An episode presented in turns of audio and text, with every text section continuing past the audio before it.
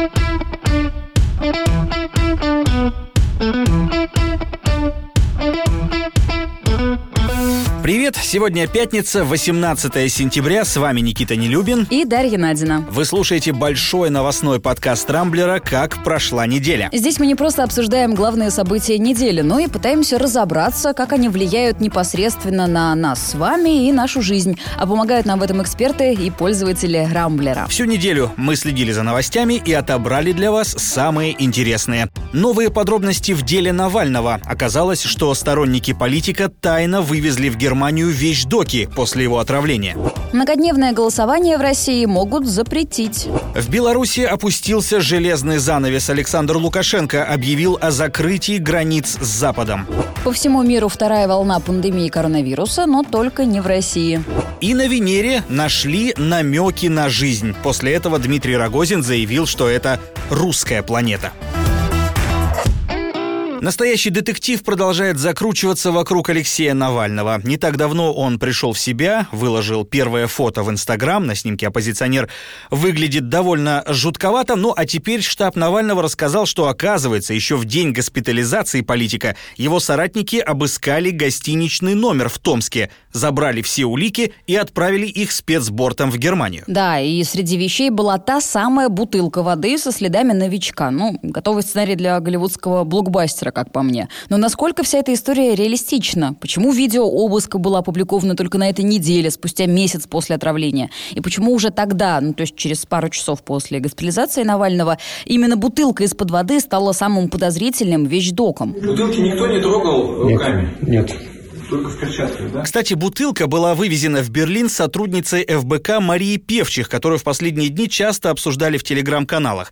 Она была в поездке по Сибири с Навальным, потом таинственно исчезла, что, собственно, и вызвало большие вопросы. Выдвигались даже предположения, что именно она могла якобы отравить политика. Ну, кто отравил и отравил ли мы, если и узнаем, то не скоро. А вот виновников, кажется, все-таки нашли. Европарламент предлагает ввести санкции против фигурантов всех расследований преследований Навального. И такой шаг кажется вполне адекватной мерой, говорит политолог Ирек Муртазин. Коллективная ответственность, да, санкции там против всей России не, не действенная. В общем-то, это получается, э, вся Россия страдает, а люди, на кого в первую очередь э, значит, должны действовать эти санкции. Им как-то пофиг, в общем-то. А хотя бы давайте начнем накладывать санкции на героев расследования Навального. Вот выпустил он свое расследование про имущество, про активы там какого-то там чиновника.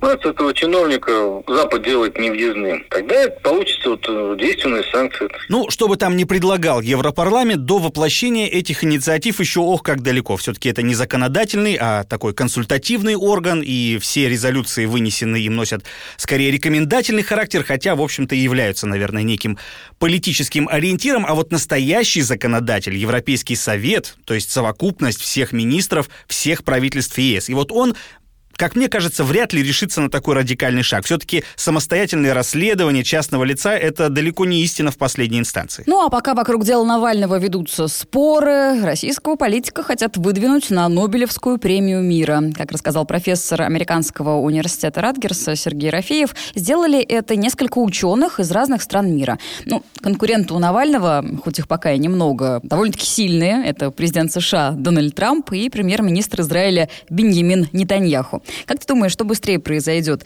Награждение Навального Нобелевской премии мира или эм, объявление имен виновников его отравления? Ох, какой сложный вопрос ты мне сейчас задала. Ну, скорее всего, ни того, ни другого не произойдет. Вообще, меня вся эта история с бутылкой очень сильно смутила. Они же, я имею в виду э, людей из команды Навального, опубликовали видео, снятое вот в том самом гостиничном номере. И вот тут, как ты, Даша, любишь говорить, вопросики, вопросики. Во-первых, та ли это самая комната? И тот ли это действительно отель, в котором жил Навальный? Навальный. Доподлинно мы не знаем. Нам приходится верить на слово. И когда все это снимали? Ну, то есть можно снять все, что угодно, когда угодно, и сказать, что это было сделано вот именно тогда, спустя два часа после сообщения об отравлении. Хотя, по идее, тогда номер должен был быть опечатан, поставлен под усиленную охрану, а соратники Навального вот так запросто туда э, попали. И вообще, с чего они взяли, что яд был нанесен именно на бутылку? Ведь в номере там еще куча всего, с чем можно было контактировать. Ну, не знаю, там мыло, полотенце. В общем, если до бутылки общая картина картина лично для меня как-то вырисовывалась, то теперь все это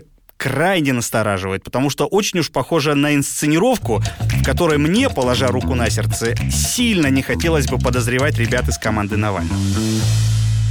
Поиграли и хватит. В Госдуму внесен законопроект об отмене многодневного голосования на выборах. Его подготовили депутаты «Справедливой России». Среди авторов значится даже лидер партии Сергей Мирон. Эсеры говорят, что во время пандемии многодневное голосование – тема неплохая, но этот формат сделал избирательный процесс неконтролируемым для наблюдателей и камер. Ну, а это не позволяет с достоверностью утверждать отсутствие нарушений. Ну, сложно с этим не согласиться. Вообще о минусах многодневного электронного голосования уже давно говорят независимые наблюдатели и экспертное сообщество, но почему эстафету подхватили депутаты Госдумы, смельчаки, справедливоросы, которые вообще-то власть, как правило, во всем поддерживают? Слушай, ну может это знак, ну то есть вот наверху поняли после единого дня голосования, что для федеральных проектов вроде поправок к Конституции многодневное голосование – это хорошо, ну, получаешь нужный результат. А вот на региональном уровне минусами, так скажем, прозрачности процесса чиновники пользуются в своих личных личных, а не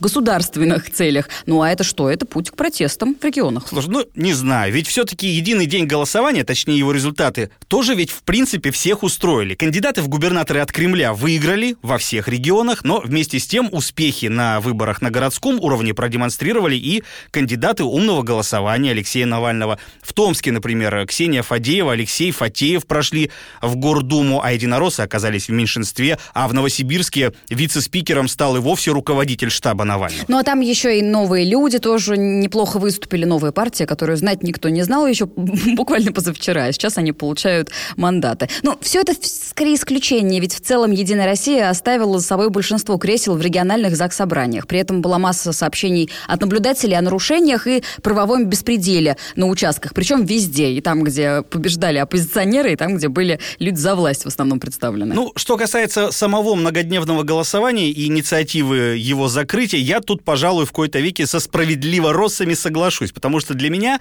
совершенно очевидно, что это многодневное голосование очередной и очень удобный такой инструмент для фальсификации, который себя, к сожалению, прекрасно зарекомендовал. И, само собой, разумеется, что его еще неоднократно будут применять, даже когда пандемия закончится. Знаешь, найдут какую-нибудь отговорку, типа, ну, народу в стране живет много, кто болеет, кто там по каким-то другим обстоятельствам не может прийти на участок, поэтому, чтобы все-все-все прям смогли, давайте-ка мы голосование растянем на пару-тройку дней. А я с тобой здесь все-таки не согласна, потому что многодневное голосование — это прекрасный инструмент для того, чтобы понять, рисуют или не рисуют. Ну вот, то есть любой избиратель может посмотреть на те данные, которые публикуются, и понять, честно или нечестно все происходит. Ну, просто и выборы в Беларуси, кстати, тоже многодневные президентские выборы в Беларуси показали... Ну, так и чем они закончились? Вот тебе результат. И выборы у нас показали, что самый протестный день — это последний день. Ну, то есть, если и рисуют, то на вот этих вот первых днях, да, когда вот на, в будни, что называется.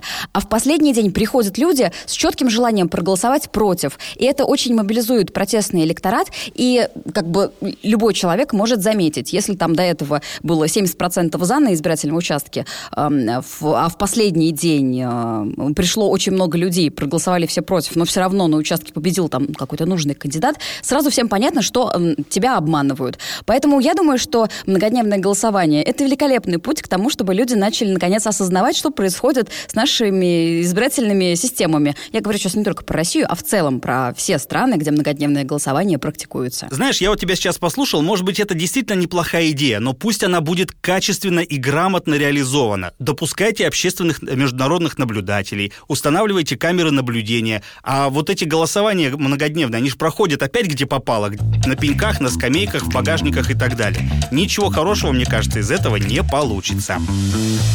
Железный занавес опустился в Белоруссии. В четверг Александр Лукашенко объявил о закрытии границ с Польшей и Литвой. Также э, решено усилить охрану на границе с Украиной. С учетом того, что из-за коронавируса Россия ну, также закрыла границы с большинством стран, белорусы сейчас фактически оказались заперты в своей стране. Ну или к нам могут приехать. Ну, на момент записи подкаста телеграм-канал э, «Нехта» со ссылкой на пограничников сообщает, что пункты пропуска как с Литвой, так и с Польшей по крайней мере, пока что работают в штатном режиме, и официальной информации о закрытии границ им не поступало. Посмотрим, что будет дальше, потому что, на самом деле, объявлял о закрытии границ э, Лукашенко под аплодисменты, ну, то есть всем эта идея понравилась. Он же созвал специальный форум своих сторонников для того, чтобы сделать все эти громкие заявления. Это был так называемый женский форум. Давай послушаем э, кусочек его выступления. Мы вынуждены отвести войска с улиц, как я уже говорил, пол армии поставить под ружье и закрыть государственную границу с запада, прежде всего с Литвой и Польшей. Мы вынуждены усилить государственную границу. Мы вынуждены усилить государственную границу, к величайшему сожалению, с нашей братской Украиной. Я вынужден последние дни вместе с президентом России, министром обороны, отстроить общую защиту союзного государства. И мы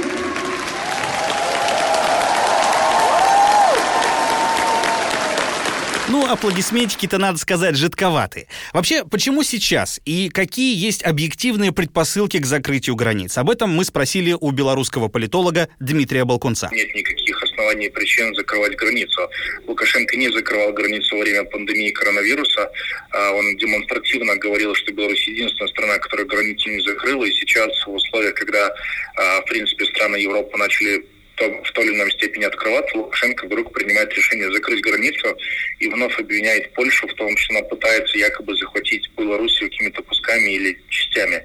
А самое интересное, сегодня 17 сентября, день воссоединения Восточной и Западной Белоруссии, известный поход Красной Армии 1939 года, Лукашенко ни словом не промолвился об этом празднике. Для него этот праздник уже давно не является праздником. В Беларуси этот день а, никак не отмечается, хотя в советский период и в начале 90-х годов этот праздник был государственным и отмечалось на высоком уровне. Это к вопросу о том, о том, кто кого хочет захватить. Надо сказать, что решение опустить железный занавес Лукашенко принял для того, чтобы, цитирую, не допустить войны. Он, собственно, обратился к народам Литвы, Польши и Украины, тогда же с трибуны, со словами «Остановите своих безумных политиков, не дайте развязаться войне». Ну, по сути, здесь он продолжает гнуть свою прежнюю линию, мол, митинги безосновательны, срежиссированы Западом, на Окрестина якобы никого не избивали и вообще проблем в стране никаких нет.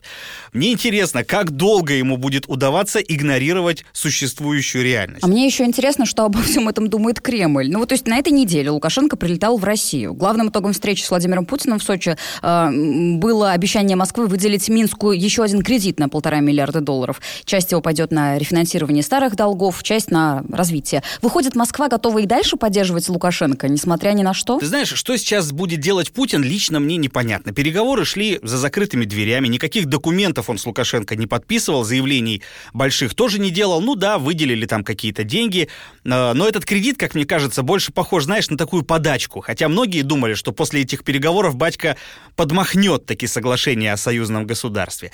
Очевидно одно, что каких-то по-настоящему резких шагов Путин сейчас сделать вряд ли будет. Но вместе с тем Кремль ведь продолжает поддерживать Лукашенко, ну как бы формально, по крайней мере, потому что на тех же самых переговорах он э, поддержал конституционную реформу, которую предлагает Лукашенко.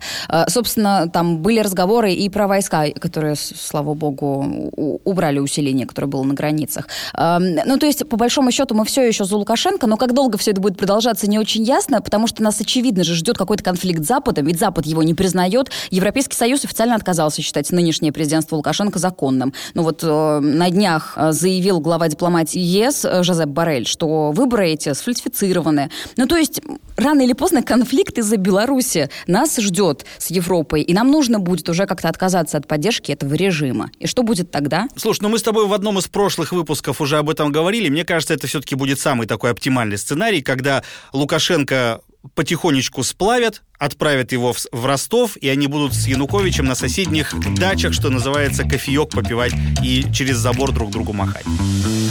В Кремле не видят оснований для возвращения к ограничениям из-за роста числа новых случаев коронавируса. Об этом на днях заявил пресс-секретарь президента Дмитрий Песков. Ну что, значит, выдыхаем? Вообще, конечно, оптимизм Кремля воодушевляет, но больных меньше не становится. Каждый день у нас плюс 5 с лишним тысяч. В рядах знаменитых пациентов тоже постоянно появляются свежие лица. Вот Анна Нетребко госпитализирована с пневмонией. Очень надеюсь, что все обойдется. У пермского губернатора нашли ковид. И, кстати, произошло это почти сразу после выборов. Представляешь, на больничный человек ушел. Только такой стресс пережил с выборами и на больничный. Скобеева, кстати, с России-1 тоже переболела, говорит. А, это все потому, что у нее в студии часто кричат и плюются всякие политологи. Но, если серьезно, вторая волна, которой мы все так боялись, кажется, накрывает планету постепенно. В Израиле до 11 октября карантин, там каждый день тысячи новых заболевших.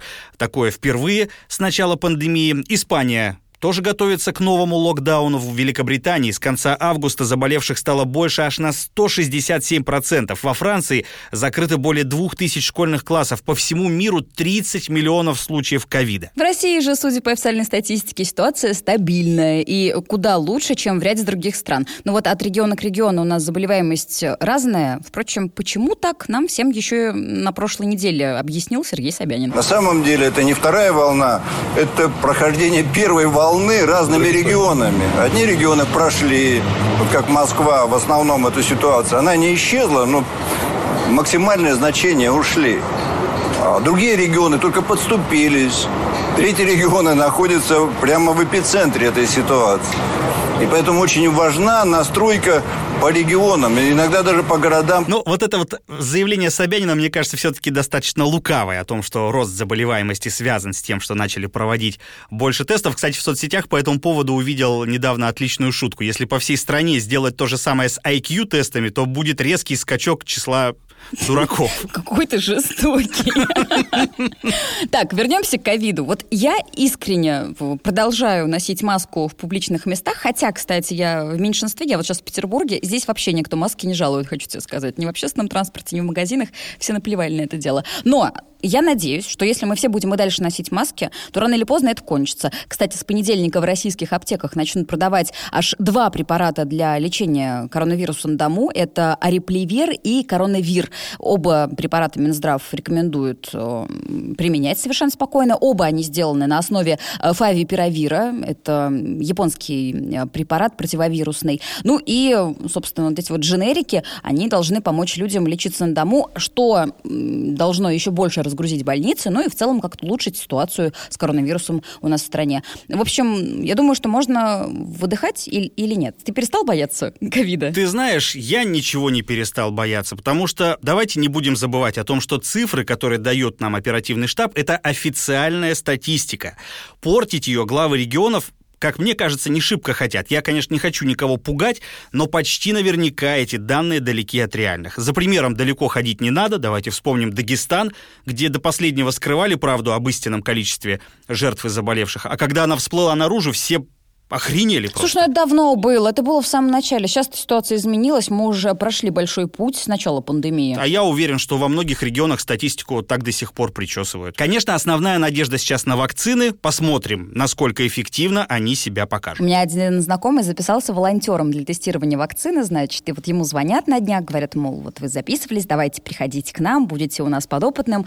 А, он говорит, да, без проблем, куда приезжать? Ему назвали больницу на другом конце Москвы. Он такой, ну, ладно, ладно, конечно, не хочется, но что ж делать, придется. Когда он узнал, что полгода пить нельзя во время тестирования, одним волонтером стало меньше.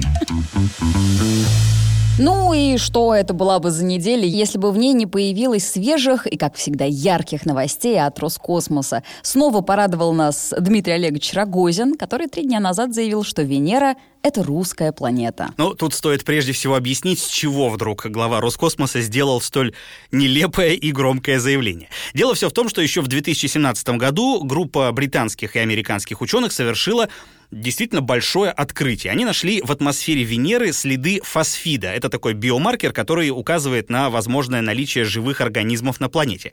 И вот в прошлый понедельник результаты этого исследования были официально опубликованы. Шумиха вокруг этого открытия поднялась прилично научная, хотя однозначно говорить о том, что на Венере найдена жизнь, все-таки пока рановато. Ну, там есть целая куча чисто научных нюансов, выводы ученых еще предстоит несколько раз перепроверить. Но у Рогозина тут же, что называется, стало подгорать.